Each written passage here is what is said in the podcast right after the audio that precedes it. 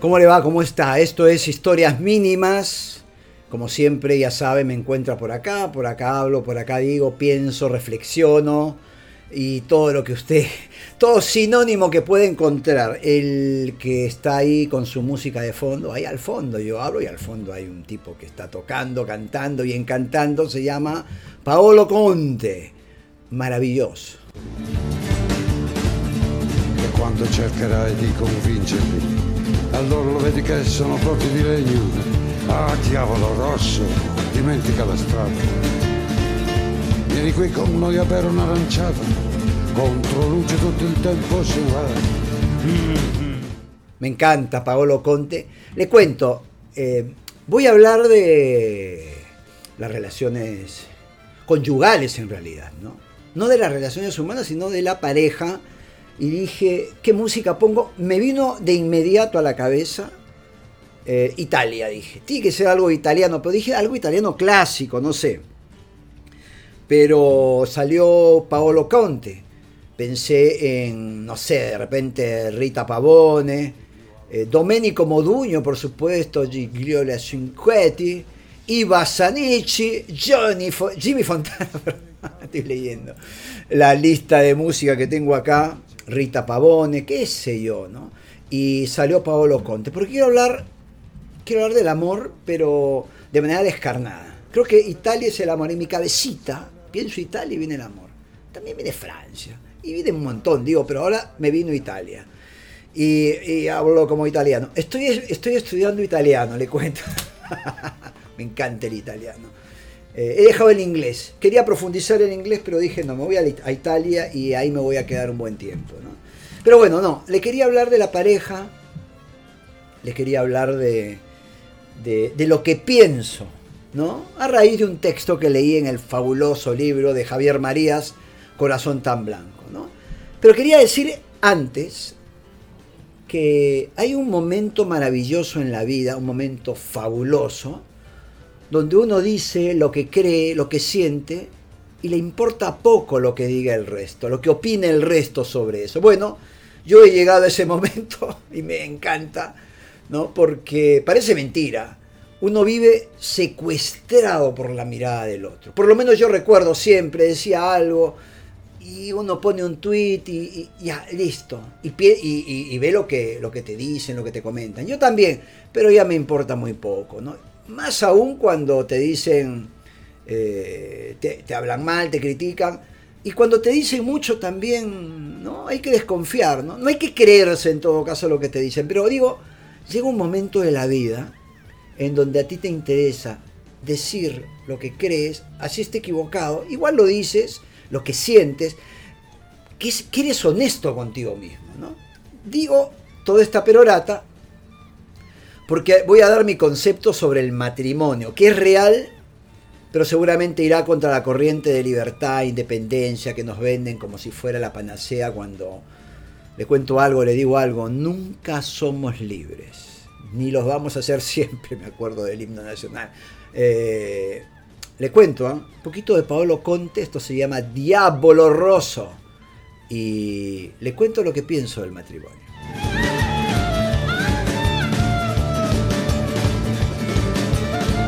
Ese clarinete parece un lamento o una risa, no sé. Bueno, fíjense, yo creo que la esencia del matrimonio, creo, ¿ah?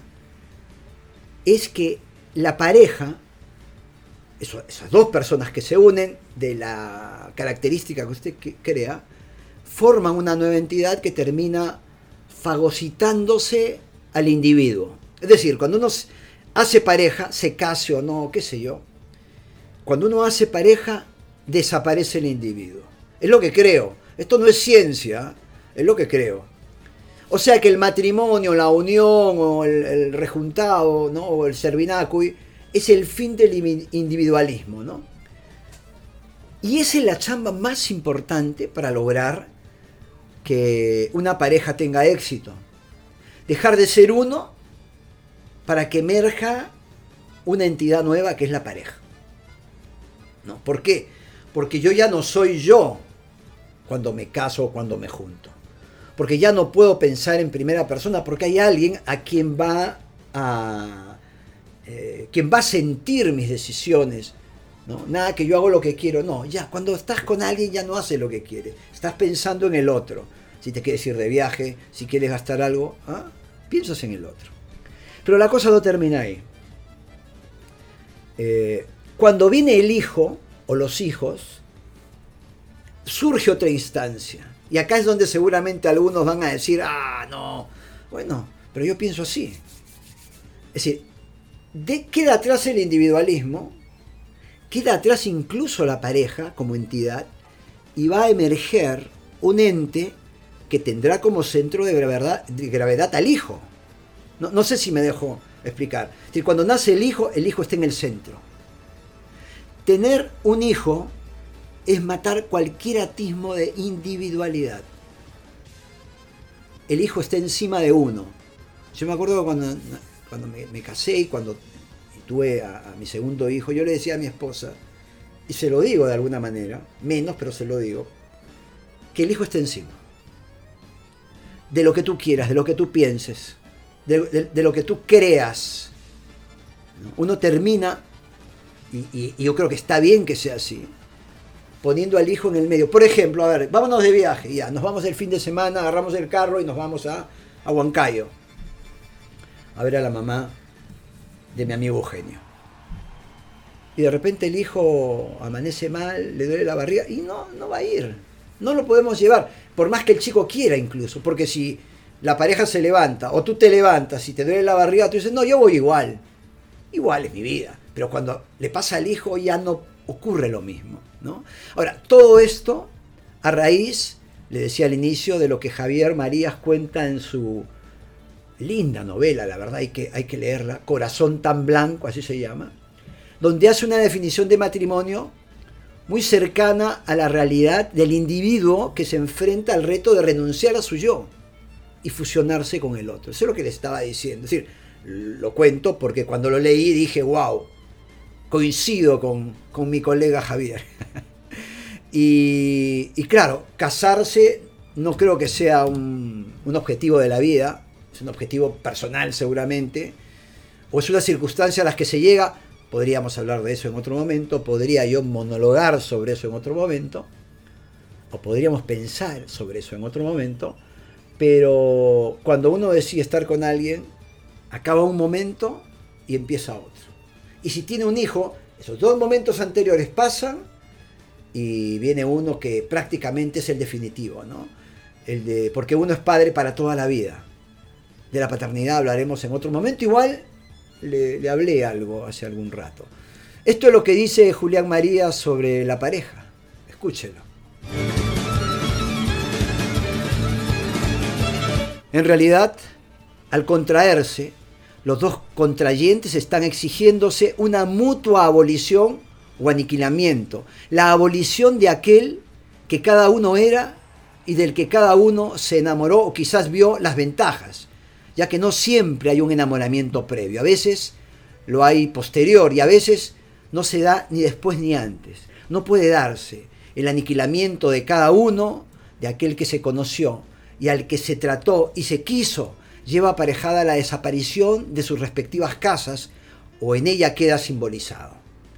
De tal manera que dos personas que tenían la costumbre de ser cada una por su cuenta y estar en un lugar cada una y despertarse a solas y a menudo también acostarse a solas, se encuentran de pronto artificialmente unidas en un sueño y en su despertar y en sus pasos por las calles semi vacías en dirección única o subiendo juntos en el ascensor, no ya uno de visita y el otro como anfitrión, no ya uno para ir a recoger al otro o este bajando para ir al encuentro de aquel que la espera en el coche o a bordo de un taxi, sino ambos sin elección, con unas habitaciones y un ascensor y un portal que no pertenecían a ninguno y ahora son de los dos. Son una almohada común, por la que se verán obligados a pelear en sueños y desde la cual, al igual que el enfermo, acabarán viendo también el mundo.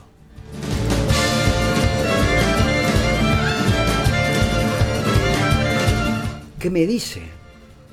Es decir, antes tú la dejabas y te ibas y hacías tu vida. ¿no? Antes él se iba de tu casa y te dejaba y tú volvías a tu, a tu tedio, a tu cuarto, a tu cama, a tu almohada, pero cuando te casas ya no es tu almohada, ya no es tu casa. ¡Wow! Mm, está bueno saberlo. Digo, para los que se van a casar, para los que nos casamos, ya es un poco tarde. Para bien o para mal, eso es lo que pasa. No lo cree, perfecto. Pero piénselo, ¿ah? de repente el tema va por ahí. 10 minutos, casi 11, esto es historias mínimas, ya sabe. Hay historias de 30 segundos, de 20, de 1 minuto, de 2 minutos, de 5, de 10, de 15. Y esta de acá que va a tener 11 y un poquito más. La música de fondo era de Paolo Conte. Escúchelo, ¿ah? qué bueno es.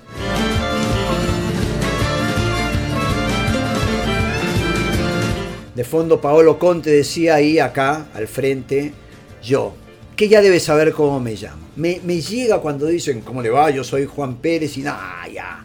No interesa, interesa lo que dices. Creo, o debería interesar lo que dices. Y si no le interesó, qué pena. Si le gustó, compártalo. Y si no le gustó, no le diga a nadie, cosa que nadie termina torturándose como usted con un programita que duró en este caso 11 minutos y 40 segundos. Nos escuchamos en la próxima. Chao. Le piste gelate come gli sguardi dei francesi. Un valzer di vento e di paglia, la morte contadina che risale le risaie e fa il verso delle rane puntuali.